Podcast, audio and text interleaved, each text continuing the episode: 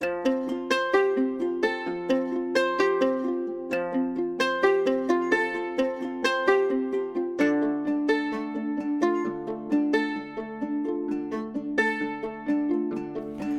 位好，欢迎大家收听《机智的律师生活》。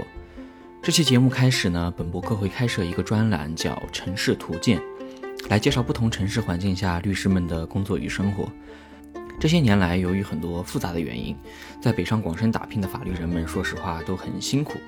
因此也不乏看到一些朋友选择离开大城市，回到自己的家乡或其他更适合自己的城市工作。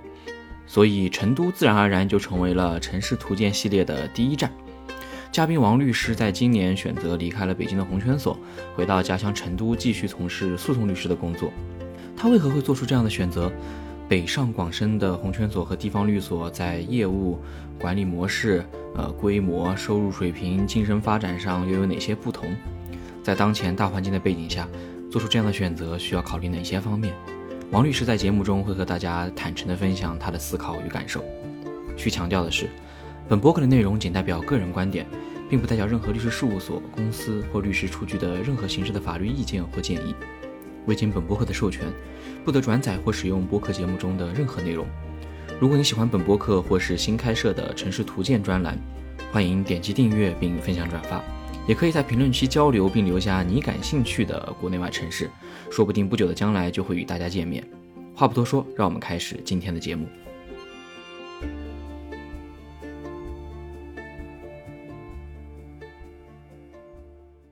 嗯，各位听众嘉宾，大家好。嗯，之前在北京京度和汉昆工作，一直是从事争议解决业务。今年年初的时候回到了成都，可能也是大家听众们，包括我在内啊，就最关心的，为什么说想要离开北上广的红圈所呢？这是第一个问题。第二个呢，就是为什么又会选择回到成都？我想就是先在节目的开篇，可以先简单的去围绕着这个聊聊。嗯，我觉得去与留是一个非常个性化的选择。嗯，选择成都的原因也仅仅是因为它是我家乡所在的一个省会城市。去留，首先面临的第一个问题就是选择离开的时间问题。你是想要在一毕业的时候就回到自己的家乡发展，还是想要留在北京工作一段时间之后再回到自己的家乡？我觉得这是一个首先所需要面临的一个问题。抛开一些个性化的因素之外，仅从律师职业发展的角度，我认为首先应该考虑的是。你留下来的意义和目的是什么？你是想要获取先进的工作经验、先进的律师职业方面的技能，还是想要更多的获取一些律师职业方面的一些资源？你是选择成为一名诉讼律师还是非诉律师？这个是一个相当关键的一个决策因素。以诉讼律师为例，留在北京的话，确实能够培养你在职业经验和案件经验方面的能力。相比于在地方律所而言，你能够学到的东西肯定是更多的。但是你要同时考虑到一个问题，就是诉讼律师回到地方之后所面临的一个终极问题，就是你是需要走向独立的。我现在是没有这个能力或者这个资格去评判什么时候独立对于一个律师来讲是最好的一个选择。嗯，但是所有的诉讼律师，你终究会面临这一个终极的问题的考虑。那么，如果你一开始毕业就选择回到自己的家乡城市，你可能够能够获得的优势就在于说，你能够尽快的积累相关的资源，这对于你未来选择独立是一个有利大于弊的一个选择。嗯，那从非诉律师的角度而言，我觉得这个律师呃这个问题就可能没有诉讼律师那么尖锐。为什么这么讲？因为在地方上非诉业务。主要还是掌握在一些大所，特别是红圈所地方分所里面。所以从北京回到地方之后，你面临的环境可能跟北京没有太大的差别。嗯，同样是在团队里服务，同样是在团队里熬年限、爬梯子。所以你如果选择先在北京工作一段时间，那么你肯定能够接触到更先进的项目，能够积累更多的项目经验。那么回到地方之后，也可能会形成所谓的降维打击的效果。第二点就是离开之后的职业规划，其实刚才或多或少已经提到了这个问题，就是离开北上广之后回到地方是要选择做一名独立律师还是团队律师的问题。我认为除了那些自带资源的特殊案例来讲，对于一般人从刚从北上广回到地方，由于自己缺乏这样的资源，如果想要去独立职业，肯定是会面临相当大的困难，可能会选择继续在团队进行一个过渡。那么选择什么样的团队，这就是你需要考虑的第三个问题，就是职业机构的选择问题。你是要选择一个红圈所的地方分所，还是要选择一家本土的律师事务所？考虑你未来的一个职业规划。如果是对于一名诉讼律师来讲，你首先需要考虑到的是这家律所、这家这个团队能够为你未来的发展带来什么样的帮助。你是需要他在业务上去对你进行一个更加精进的培养，还是说能够在资源上让你能够有一定的积累？这些都是你需要所考虑到的一个问题。但是对于非诉律师而言，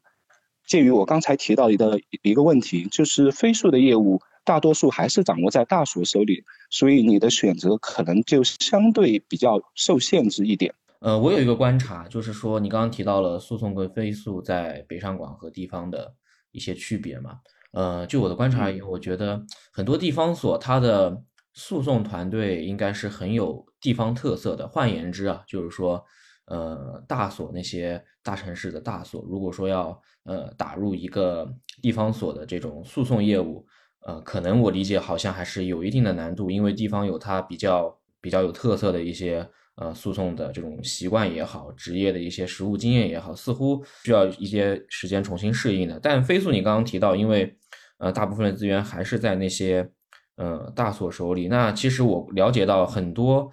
地方的一些飞速的业务，其实也直接会有北上广的律师来直接做，因为他们其实远程这种工作跟沟通，如果对于这种线下的沟通不是特别的刚需的话，似乎他们也更倾向于说委托给北上广的。所以我理解是不是说在飞速业务，地方所可能就还是要直接跟那些北上广的大所竞争会多一些，相比诉讼可能会两者划分的更加清晰一些。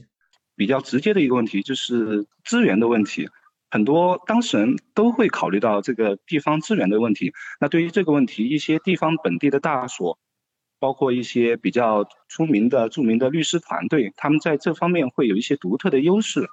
这个是在回来职业之后不得不面临的一个问题。但是我认为，对于我们，嗯，律师本身而言，在选择这个问题的时候，我觉认为不需要考虑太多，因为这个问题是在业务的处理过程中需要。呃，老板去解决的问题，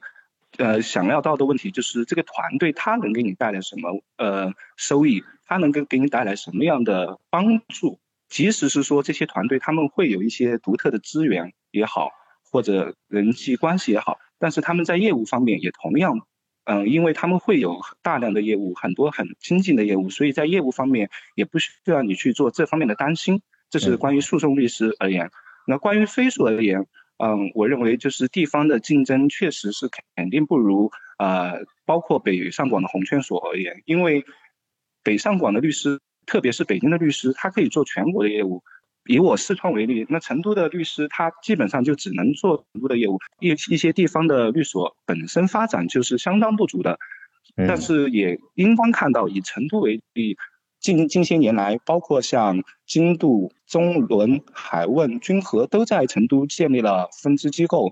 也会去办理西南地区的一些业务。回到地方二线城市之后，飞速业务的话的的考虑，还是要你去仔细去观察，就是地方上去做这种飞速业务比较强势的律师事务所。其实这期节目算是我这个播客《城市图鉴》这个系列的第一期节目吧。呃，目光也不单单聚焦于北上广，可能有国内国外，呃，或者包括其他地方的一些呃所或者律师们的这种职业生活跟这种工作状态的一些分享。那第一站我主要想到成都呢，因为大家众所周知，成都是一个它的生活氛围和消费习惯都很有特色的一个城市。所以说，就是从你从北京换到成都工作去后，你感觉就是在这个生活节奏上有没有一些比较有趣的片段分享分享？嗯，成都是一个充满魅力的城市，这毋庸置疑。成都也一直以所谓的慢节奏生活标榜自己，但是基于我们这个行业的特点，特别是对于奋斗中的年轻人来讲，我不觉得成都和北京有任何本质上的差别，因为高新区它有媲美朝阳区的繁华，也有比肩朝阳区的早高峰。所谓的生活氛围和消费习惯，我理解还是跟人息息相关的。比如说，在我回到成都之后，以前我认为在北京的时候，我的工作和生活是七三开甚至八二开，但是在回到成都之后，我的生活，我的工作虽然还是可以像以前那样忙碌，但是因为我在成都有更多的同学和朋友，所以我觉得这个问题更多的还呃不是城市所带来的，而是自己个人的生活习惯和生活状态所导致的。嗯，如果一定要说成都的律师的气质和习惯，我认为就是他们永远都不会选择在办公室加班，而是会选择在下班之后第一时间回家。嗯，从这个 加班角度，大家还是更倾向于回家。那与这个工作相伴的，就是大家最近其实聊的很多的是这种卷的氛围。那就你感觉，就是北京律师跟成都律师，我我通俗的理解一下，是不是？成都律师没有北京那么卷呢，卷可能有在律师行业可能有体现在很多维度啊，就比如说很多律师，嗯，在给客户交付成果的时候，可能要更希望去超预期的交付工作成果，这是一方面。另外就是说，在团队的自我的这种 BD 宣传过程当中，写大量的这种公众号文章来进行呃竞赛或者宣传，就包括啊，就我刚刚提到，只是两两个方面，就是从你感觉就是成都的这种。呃，律师的卷的氛围跟北上广是否还是不太一样？确实是不一样的。首先从卷的那种表现形式，比较客观的表现形式来讲，嗯，我在北京工作的时候，晚上七八点、八九点，办公室都是还是有许多同事陪伴，相互陪伴。但是我回到成都之后，一直没能改掉这个坏习惯，所以很多时候我都是一个人孤独的在办公室加班。这也导致了有一些同事认为我很卷，所以这就是一个嗯表现形式上的一个比较直观的一个差异。一些对于自己工作质量的要求，或者是在以最直接、最简单的就是公众号文章来讲，因为我们律师最大的一个宣传的一个手段吧，目前来讲就是通过公众号发表专业的文章来进行一个宣传。但是这一方面呢？成都的律师律所做的就肯定是比北上广的律师是有一定的差距的，无论是从文章发表的数量以及文章发表的质量上来讲，啊，都是有一定的差距。那你刚刚提到了你在北京，就是因为这种工作上的习惯吧，可能你心态上也并非要去卷同事，但是就是这种常常在所里，包括我在那样在所里待到个八九点，这就是一个很正常的，然后去。楼下吃口饭，再弄弄回家，这是很正常的一个节奏。在北京的时候，大致是一个怎样的节奏？换到成都后，又是怎样的一个节奏？我能从这个工作节奏或者工工作这种一天的这种工作内容来讲，跟大家分享分享。因为我目前回到成都之后，啊，仍然是在团队做团队律师，而且团队的业务也非常不错，所以总体而言，我个人的工作节奏跟北京相比，其实没有发生太大的变化。其实我也可以跟大家分享一下我所接触和了解到的其他律师的工作状态。首先，这个问题呢是要区分你是一名团队律师还是独立律师而言。就团队律师而言，需要考虑到就是你所在的一个律所类型、业务类型、团队规模以及业务量。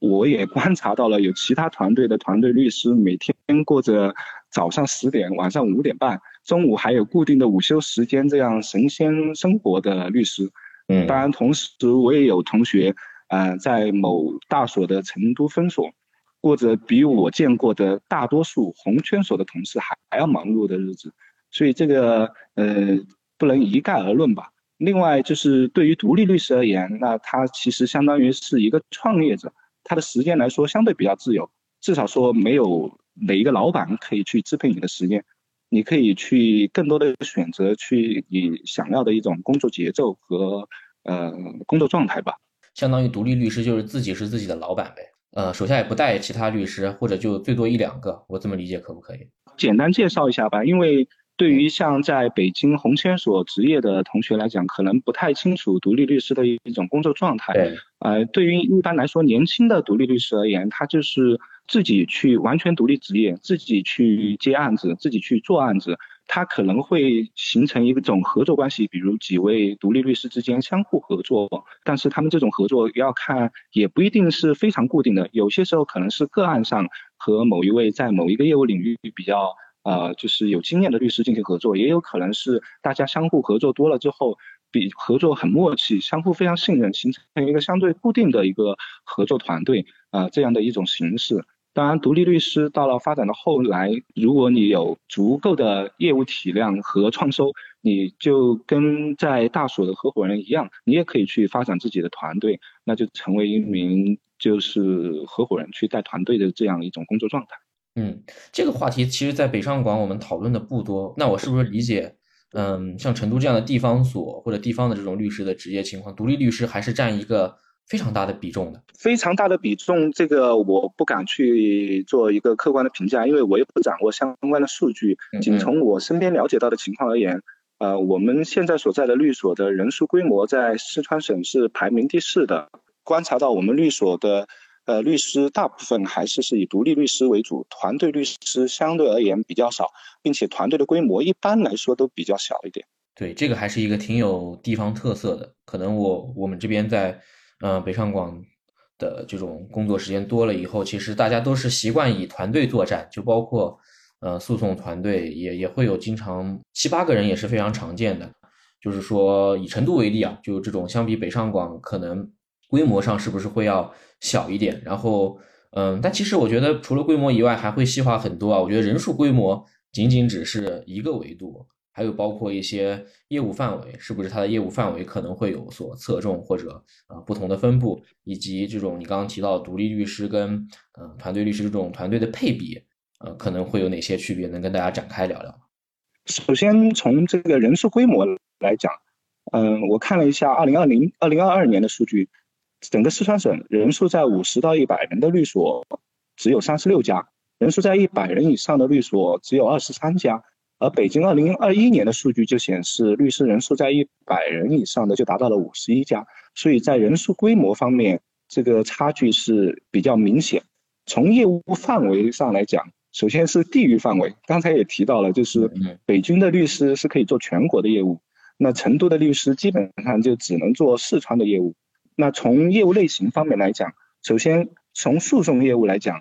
嗯，建设工程纠纷在成都是比较具有一定的显著性的。我认为这个跟一个城市的经济发展的一个状况是息息相关的。因为成都的经济发展，我理解主要还是靠一些基础设施建设去推动的，所以，嗯，对相关方面的呃纠纷就会显得异常的多。那在非诉业务方面，其实地方呃所的非诉业务跟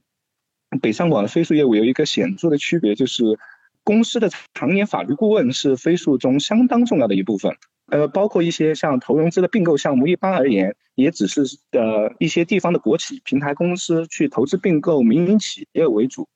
像资本市场业务、私募股权业务、基金业务集中在红圈所的地方分所，啊，在成都比较有特色的就是有某全国性的律所在成都的一机构在 IPO 业务方面也做得相当的不错，就是公司长法是地方律所。飞速很重要的一块，呃，其实我有一个观察，就是我在所里面经常能够看到很多团队的案源，往往可能是地方这个分所的某个合伙人引荐过来的，呃，他可能是担任着某个地方企业的一个呃长法顾问，然后长法顾问的同时，他可能会有引申或者接触到公司，可能要开展一些所谓的专项，呃，有资本市场的，有这个投融资并购的。也有很多这种 PE、VC、发垄断等一些其他比较比较对专业能力要求比较高的一些呃高强度的项目。那通常很多情况下他们会呃转介绍给北上广的这个呃总部或者其他的一些所所去做。这种现象，我觉得呃我接触到的是挺多的。我理解的为什么公司长远法律顾问是相当重要一部分，是一方面它是地方律所就是创收非常重要的一个部分。另一方面，就是公司长远法律顾顾问也会衍生一些专项，包括诉讼和非诉。当然，可能如果涉及特别专业的，就是非诉专项业务，他可能会公司自己就会去找到一些北上广的一些律所来做。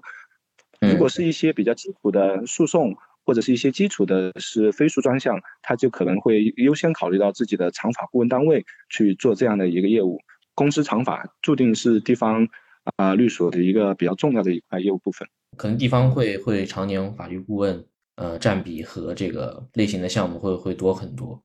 那从律所的管理模式跟团队的这种情况，你觉得有没有什么引申开来的一些对比或者不同视角的看法？嗯。我觉得这个就是一个最明显和最本质的一个差异吧，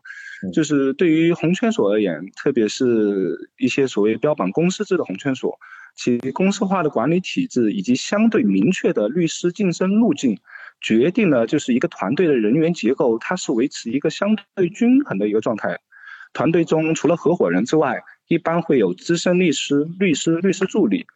维持一个动态的均衡，大家一起熬年限、爬梯子。这种人员的配比结构也决定了由合伙人牵头、资深律师负责、律师主办、律师助理协助的这样一种团队的协作模式。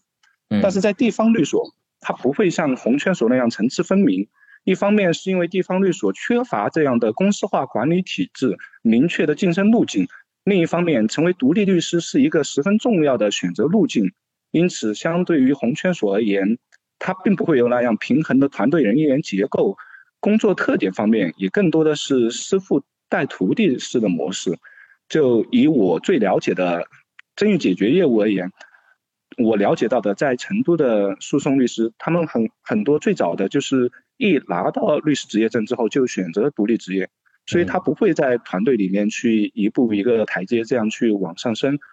我觉得非常重要的一方面是地方的律所，它不能够给到像红圈所的那样的明确的一个晋升途径以及优厚的待遇，呃，这也是后后面可能我们可以进一步分享的一个问题吧。就是他们会认为在团队里面得不到他们想要的待遇，他们就会选择自己去创业，自己去打拼，所以。他不会在团队中去服务很多的年，所以团队也没办法形成这样一种层次分明的一种结构。没有这种层次分明的结构，也导致了这个整个团队的这种工作的状态和模式和北京的红圈所会有所区别。呃，相当于地方所，包括以成都为例的这种地方所，可能律师干两年自己跳出来会非常之普遍，非常普遍。哎，这真的是一个，我觉得就是说相辅相成或者说互相影响的一个。你想，就是说。因为地方所，它可能它的薪资的这种晋升，可能不像红圈所那种三年、五年、七年各升一个，各有明确的这种上升的这种阶梯制。呃，其实也也就导致了很多律师他更倾向于的在团队内长期的待下去。但地方所它可能也是会因为缺乏这样明确的公司化管理后的这种薪酬晋升的体系，也就其实倒逼了其实律师觉得，呃，待长期下来，在收入或者这种资源上没有太多的。呃，收获的话，他们也更倾向于去跳出来单干做独立律师，因为接到的案源可能大部分都能打到自己手里嘛。是的，这就是我觉得最核心的一个区别。但就是红圈所的这种模式啊，它其实更多的借鉴于那种美国的这种 big law 的这种模式，呃，借鉴了很多。嗯，给我的感觉，其实它现在也面临了一些一些挑战，就是。过去二十年，在中国这种经济飞速发展的这种阶段，是很乐意和欢迎有更多的合伙人产生的，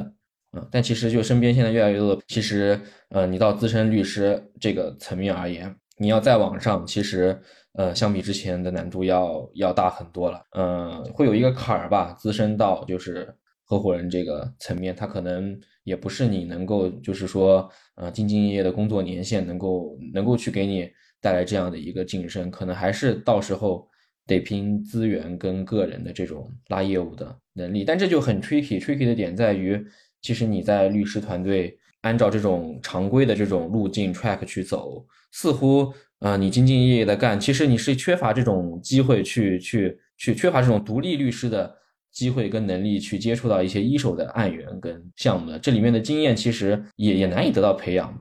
嗯，我觉得你的观察非常的深刻。其实这也是我现呃回来之后所面临的一个主要的困惑问题吧。因为以前在北京红圈所工作，一方面它确实能给我带来很大的帮助，包括在工作经验方面，因为刚才提到的这种团队协作的模式，你从律师助理到律师，再到资深律师，甚至合伙人，你所担当的角色和发挥的功能并不一样。你会从做好大事记、法律研究、案件分析、法律文书起草、案件代理、沟通法院、沟通客户、市场开发，一步一个脚印的成长。这样的话，就这个过程中，你的业务技能确实是能够得到一个非常扎实的锻炼。为将来成长一名优秀的律师打下坚实的基础，但是同时也应当看到，就是这种模式所带来的弊病，就是你可能没有地方上一些呃律所成长起来的同事走得那么快，他们可能很快就开始在拿到律师证之后就开始作为代理人代理大量的案件，在这个案件中，他们同样积累了很多我所没有的一些实务经验。包括像一那些选择独立的同事，他们也是在，呃，与更多的与当事人和客户的沟通中，积累了这样的开发维系客户的这样方面的能力，啊，让他们有勇气去选择走向市场，走向独立。我在北京红圈所确实积累了相当丰富的业务经验，但是同时对于自己独立职业而言，说实话，以前是从来没有考虑过这个问题。现在回到成都之后，有一对也确实，所以需要从头再来。相当于来说，在这个方面的经验来讲，我就是一个刚毕业的大学生，跟他们没有本质上的差别。对于其他的本地律所发展起来的同小伙伴而言，他们已经积累了一定这方面的经验了。就这一点还挺挺值得去聊的，因为我觉得律师行业至少啊，就就就我的个人体会而言。它在发展的路径上，在某些程度的能力可能是有一个断层的，没有其他意思。就是说，对于红圈所的律师而言，他可能，呃，工作七八年到资深律师过后，呃，他具备的往往是一种法律能力，就包括你刚刚提到的这个法律研究，呃，文书起草啊，然后一些沟通技巧啊，项目团队，呃，项目谈判这种这种这种比较，呃，一线业务的技能。但如果他们真正要去，转变身份去一个呃合伙人或者一个老板为视角去做很多事情呢，往往这里面的能力似乎就有一个 gap 或大的断层，就似乎他们这七八年在这方面的能力，因为往往都是老板所包揽或者推进这些事情，其实很多呃拉案源或者呃这种做销售吧的一些能力就很打问号的。对，是的，因为其实在我一毕业刚进京都的时候，某位管理合伙人其实就讲过这样一句话。啊，让我至今印象非常深刻，就是他讲的律师是一半的工匠和一半的商人。我觉得目前红圈所的这样一种发展模式来讲，呃，把这工匠这一部分可能说是雕刻的非常完美，但是在培养律师作为商人这个能力的方面来讲，可能确实会有有所欠缺。但我觉得也有一个隐约的担忧，就是说现在红圈所的这种模式，可能商人集中的。呃，他们做的事情也有时候过于商人。就其实我说句实话，呃，很多合伙人专注于呃拉业务和做商人角色过后，他们其实对于一线业务的这种很多问题，他们其实是有点缺乏了解的。这个得说实话。另外一块就是说，呃，工匠群体的大量律师，工匠群体的工作性质也让他们其实缺乏很多这种商人或者老板的这种思维。这可能就是红圈所制度下跟地方所不一样，可能带来的一些问题。那你回到地方所，其实刚刚提到了，大家会更早的去啊成为独立律师，更早的开始做自己的老板嘛。那在这个过程当中，其实呃你在红圈所积累到的这些工作上面的能力或者一些积累，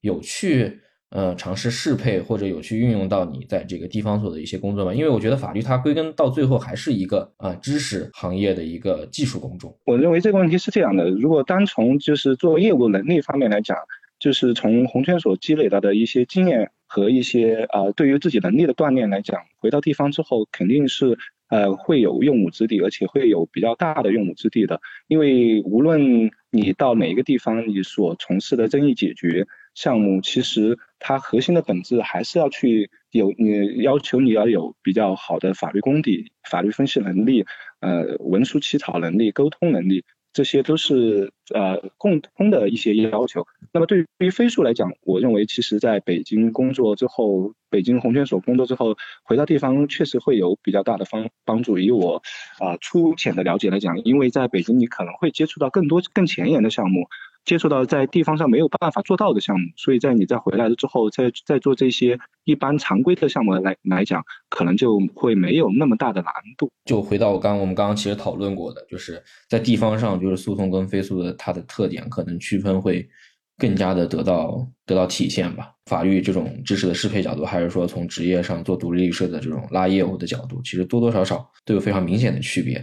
那你其实刚刚提到，在北京红圈所可能做项目会项目案子会更大一点嘛？就比如说那些啊新闻媒体报道的那种大项目啊大案子，交易额很大的，或者说争议金额很大、标的很标的额很大的案子，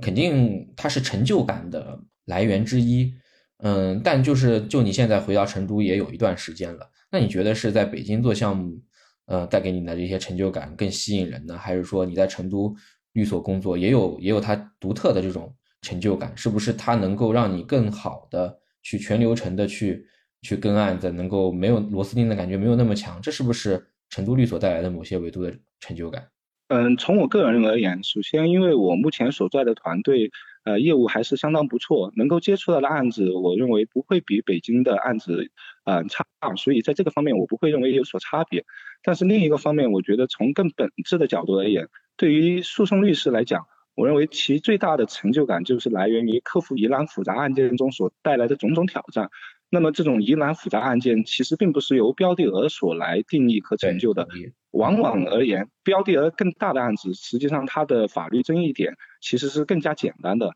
因为它会有更成熟的呃合同条款，会有更成熟的交易经验，那么其中所产生的那些法律争议问题就相对来说反而会更简单了。另一方面，那些标的比较小的案子，反而它会有一些千奇百怪的法律问题需要你去解决。那么，我认为在这个克服这些千奇百怪的问题的过程中，是会给自己带来成就感的。嗯，所以无论说是标的很大，还是说呃，就是呃各种媒体报道的前沿项目，还是标的很小的传统项目，其实都能够给你带来到成就感。但可能就是因为我确实是飞速的门外汉，虽然之前有过一段实习经历，但是从我粗浅的了解来讲，嗯，因为飞速项目的话，呃，如果做更大、更前沿的项目，我觉得其中带来的成就感，我理解可能会比做一般的项目可能会来得更高一点。呃，标的额高的案子，它其实法律问题未必有标的额低的案子那么复杂，我也同意。嗯，这里面是不是有一个不太匹配的逻辑？其实我了解到的诉讼行业的。收费标准，它可能还是更多的以标的额来看的，这个我不知道有没有理解错。呃，聊到收费这个问题，也可以简单聊一下，就是呃，标的额越大的案子，律师能够收的钱肯定是更多的，但是这个东西它也不一定完全是一个成正比。呃，我可以简单的举一个例子，我之前在北京做的某一个呃项目，标的额达数几十亿，但是前期的律师费只收了十万块钱。就是是相当低的一个数额，就是为什么会有这么低的数额？就是在客户看来，就是这是一个非常简单的一个问题。你律师所需要干的工作就是完成一定的法律程序，所以他觉得不需要给你付出这么大的就是代价。嗯，另一方面，我认为可能也是因为在北京，就是啊，无论是大型的央企、国企也好，还是大型金融机构也好，嗯，他们都会有一点就是店大欺客的那种感觉。因为在北京，成熟优秀的法律服务机构太多了，就是你这家不来，下一家排队等着来，所以导致了大家其实律所在报价方面也形成了一种大家很卷的这样一种态势。太卖方市场。对，是的。而且其实这两年，其实律师费收费过低的这种这种新闻和甚至有一点不正当竞争的这种感觉的新闻也都。非常多，呃，我想做城市图鉴这一个系列的栏目，其实也能看到有很多优秀的律师啊，就包括你在内，可能越来越多的也会选择去，嗯，去回到家乡的城市或者其他的城市去考虑走一些比较适合自己的道路。有很大的就是原因，我还是觉得，就是现在就是北上广这种环境，就你刚刚提到的，其实团队和团队、律所和律所之间，它卷的氛围还是。呃，有点浓厚了，而且很多时候，我觉得，嗯，似乎律师群体而言，他对于这种收费标准也可能缺乏一个职业共同体的一个比较遵守的一个规则也好，潜规则也好，我觉得这个是可能中国法律服务市场相比呃其他英美更加成熟的体系而言，可能有点缺乏的。就我们之前项目报价也报过，一个项目，它可能报价高的律所跟报价低的律所，它的报价费有有有差要要有差就少一个零的啊，那这种。那这种我觉得就是你提供的法律服务，它能一样吗？那肯定不一样。但可能对客户而言，他如何去选择跟甄别呢？也也是一个很奇怪的点。就是反正我觉得现在应该是我我我总觉得就是可能是对于律所行业、律师行业现在是一个比较迷茫的一个时期。对这个其实这个问题我还是有一定的体会，因为其实，在回来了之后，其实。呃，我也做过类似的相关研究，就是关于律师报价的这样一个问题。啊，出发点就是因为我们在有一个案件的投标过程中，就是我们团队的老板感深刻的感觉到了，就是这种低价竞争给这个律师行业所带来的这种恶性，呃，以及劣币驱逐良币这样一种态势。所以，呃，当时我也有过一定的研究，包括就是对于像这种啊招投标法以及国企。去采购这种中介项目，呃，中介服务机构的这些啊相关的规定，这是一个很难够去改变的一个问题。所以我就觉得古老制度下发展出来的计时收费还是有其道理的。你 你根据你实际发生的时间吧。现在但在中国其实计时收费也很少了，基本上也也都是一口价。因为我确实做诉讼律师这么多年，计时收费只在北京做过一个项目。而且这个项目也是因为这呃客户是外企，外企，所以他们有这样的习惯，所以他们会选择即时收费。以前大家总觉得北上广律所好像赚的多一点，呃，这从从从这个可能资深律师或者合伙人角度，但现在其实大家也越来越觉得，其实你要真要赚点钱，我觉得能在地方所去好好的经营，跟跟跟做独立律师，可能我真觉得啊，就是赚的其实是未必未必会比北上广红圈所低的。那这个其实也就会顺带聊聊，其实关于。收入这个问题啊，如果从打工人层面，我我我我直观的觉得，可能目前的收入如果从北京到成都会有一个会有一个下滑。但是，真当你在地方慢慢成长起来，就包括你刚刚提到的独立律师的路径，还有地方资源的一些运营，长远来看，其实也未必如此。这个收入的绝对数字上面 肯定是会有很大的下降的。就是在回来之前，我我心里已经做好了就是工资打骨折的这种心理准备。呃，可以简单给大家做一下介绍，就以成都和北京为例。对，目前就是北京 entry level 达到三万的律所已经有数家，而且红圈所的基本也达到了两万五的水平。但是对于成都而言，呃，几家红圈所在成都的分支机构 entry level 在一万二左右，已经是成都律所的天花板。呃，之前我提到的就某家在成都发展很不错的全国性律所的成都分所，它的 entry level 就仅仅只有七千。你在拿到律师证之后。就可以涨到九千，之后每年可能涨个一千左右，这个已经也算是比较不错的待遇了。然后对于其他大量的本地所而言，应届生的收入水平相当之低，呃，三五千是非常正常的一个状态。当然，就是如果说消费水平，那成都肯定是会和北京有比较大的差距。嗯，就以应届生最大的一笔日常开支房租来讲，如果你想要在北京住的离工作单位近，住的相对舒适。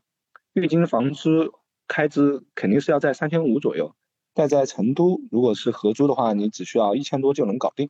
哎，三千五我觉得肯定还要不止，嗯，可能三千五还是得得得跟大家合租的这种状态。对，我是以合合租为例嘛。对，你要自己租一个一居，那可能都得七八千了。嗯，对，是的，所以这个也会有相当大的差距。如果你是在成都想要自己租个一居室，租一个好一点不错的，可能就两千多。我我我我有我心里有预期，就是说地方的所。在纸面上的收入可能会比红圈所低，但我觉得确实低的比我要想的要低一些。你想，如果一个法学院拿到这种司过了司法考试的证的，他 entry level 一万或者一万出头的话，他相当于一年下来不到二十的呃年收入的话，那确实可能他就出来做独立律师，一个案子就能带给他这个这个数了。这其实就是非常的鼓励大家往独立律师走嘛。就是这个工资方面确实就是。嗯，成都的律所跟北京有相当大的差别。呃，我了解到的话，就是另外一个朋友也是，呃，某家红圈所有将近一年的工作经验，想要回到成都啊，在成都最大的一家本地所啊，给他开到的待遇只有九千块钱。嗯，那其实我说句实话，如果诉讼律师有独立律师这个路径，可以方便跳出来自己单干的话，我觉得就是对于地方所而言，它的非诉业务。要成长起来还是很有难度的，因为非诉律师他的做独立律师的，他不太可能去做独立律师。非诉律师他的团队协作更加重要，这是一块。另外一块，这种这种水平的 entry level 的话，其实也很难吸引到优秀的非诉法律人才。觉得未来长时间趋势以内，我个人简单的理解啊，可能还是非诉业务还是会集中在北上广大城市的多一些，因为地方我觉得这种这种土壤要培育出好的飞速团队太难了。有一位师兄其实跟我的情况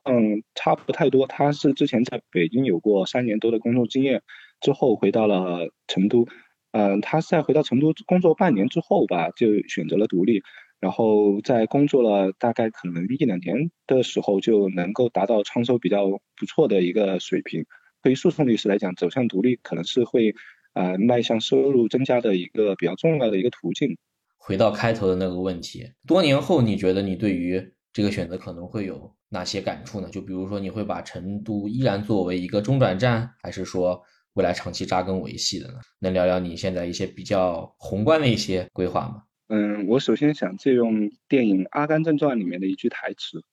就是“人生像一盒巧克力，你永远也不会知道下一颗是什么味道。”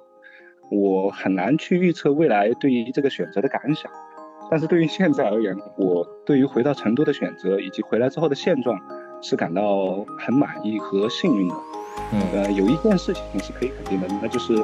我会把成都作为自己扎根的地方。